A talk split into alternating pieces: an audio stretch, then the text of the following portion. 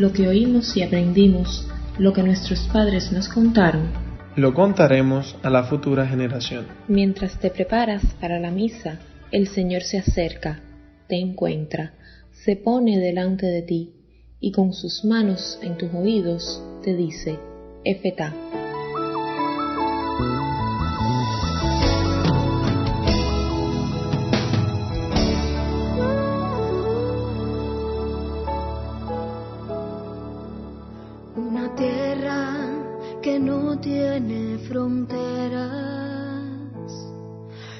Manos que juntas formarán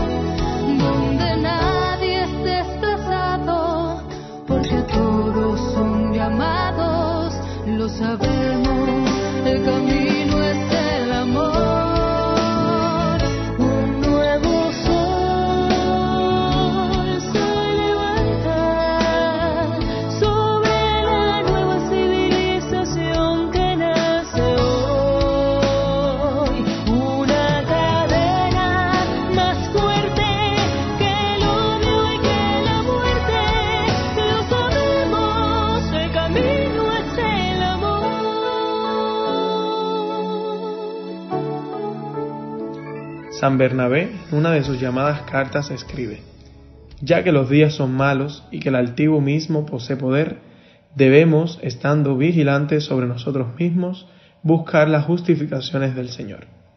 Y más adelante continúa diciendo, El Señor nos ha dicho claramente, por medio de los profetas, que no tiene necesidad ni de sacrificios, ni de holocaustos, ni de ofrendas en este domingo y también en toda nuestra vida podemos recortar dos actitudes fundamentales. Una es la que está en el Salmo de hoy, que habla de contar a la generación futura lo que aprendimos de nuestros padres. Y la otra actitud es la de San Bernabé, cuando habla de que el Señor no tiene necesidad de sacrificios, ni holocaustos, ni ofrendas las dos posturas son importantes. Es necesario contar y decir a voz de grito lo que está en nuestro corazón y al mismo tiempo saber que todo está en manos del Señor. Pero no en el Señor de los holocaustos, sino en el Señor de la sabiduría, de la verdad, de la caridad. No en el Señor que da una recompensa ahora, sino en el que pone a sus hijos a la espera para hacerlos más fuertes y más perspicaces. Con esto en el corazón y la razón pidamos a Dios la luz necesaria para actuar a nuestro modo, pero con prudencia, en favor del bien y la verdad. Por eso miremos en esta semana a quien hemos iluminado y a quien hemos confundido, donde hemos dado una respuesta errónea y donde hemos sabido dar claridad y serenidad a pesar de las dificultades.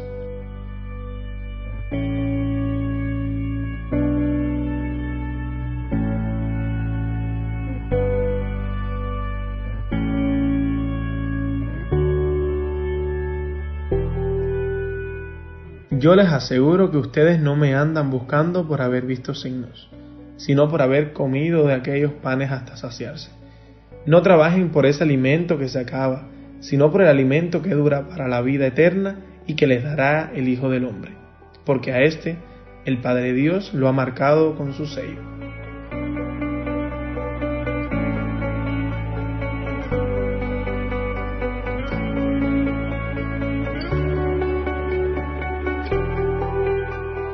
En las lecturas de hoy se percibe la profunda relación de Dios con su pueblo, un pueblo que a veces es fiel y en ocasiones es infiel, pero que siempre puede volver a su fuente, que es Dios, un Dios que es al mismo tiempo el verdadero alimento del hombre, un alimento que no es carne ni pan, sino palabra, y es en este tipo de alimento que nos distinguimos de otros seres vivos Ellos no tienen la palabra ni la escuchan, pero nosotros sí. La palabra de Dios es lo que da sentido a todo lo que existe y es capaz de crear relaciones entre las personas para seguir juntos un camino construido sobre la verdad y el bien universal. No basta que Dios esté a nuestro lado. Tenemos que aprender a descubrirlo, aprender a creer en Él cada día y contar con Él en todo momento hasta que se cumpla lo que es justo. Si decimos que su palabra es nuestro alimento más fundamental, entonces no dudaremos en pasar por el desierto que conduce a la libertad. Libertad personal y social, libertad para procurar el bien común y la justicia, y libertad para escuchar nuestra conciencia y actuar conforme a ella sin temor a nada ni nadie. Ahora pasamos por momentos de desierto en Cuba. Sentimos muchos miedos, pero tenemos la certeza de un Dios cercano, un Dios que conoce nuestra realidad, un Dios que no va a dejarnos solos. Si volvemos la mirada a nuestro corazón, podremos recordar las verdaderas motivaciones por las que queremos que Cuba cambie. La falta de recursos es menos dañina que la escasez de criterios propios. Cristo mismo nos dio el criterio más sublime. Cristo nos dio criterios sagrados y criterios que vienen de Dios, porque Cristo mismo es Dios. Lo político y las corrientes ideológicas no son sagrados, y por tanto pueden caducar y hacerse degradadoras de lo verdaderamente humano. Jesús, al ser verdadero Dios y verdadero hombre, es quien nos puede dar y enseñar los criterios que no se vencen ni entorpecen al hombre.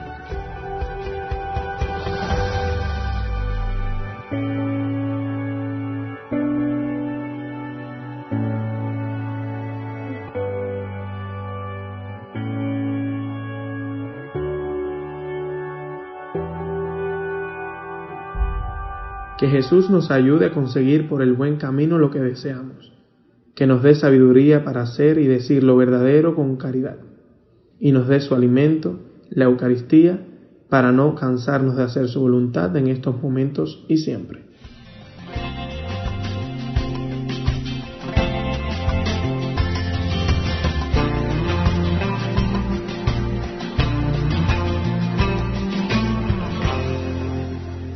Junto al Papa Francisco, recemos por la Iglesia, para que reciba del Espíritu Santo la gracia y la fuerza para reformarse a la luz del Evangelio.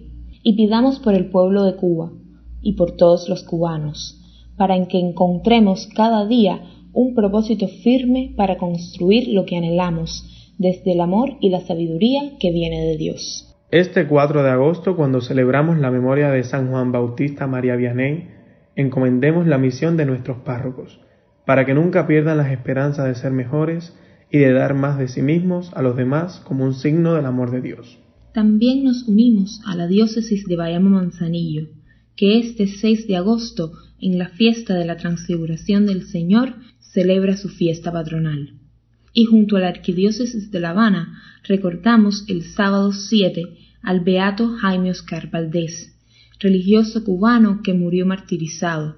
A él encomendamos a todos los que son víctimas de la injusticia.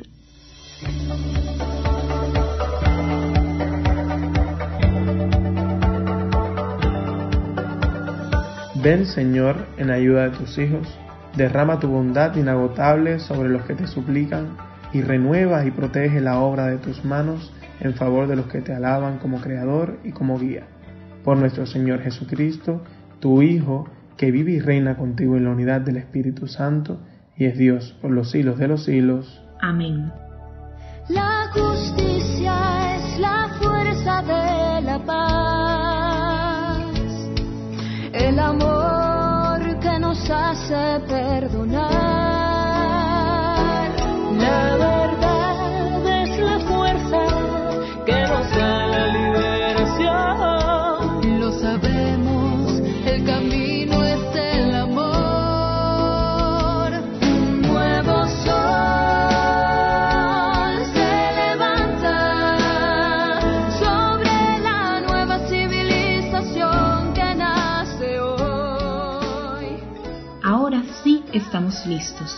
Que el Señor ilumine nuestra mente y nuestro corazón para hacer su voluntad en los momentos que vivimos. Y recuerda al Papa Francisco, que dice que un corazón sin brújula es un peligro público. Y que la brújula del cristiano es Cristo crucificado. Que en Él y su palabra siempre encuentres tu senda. El que tiene, comparte su riqueza. Y el que sabe,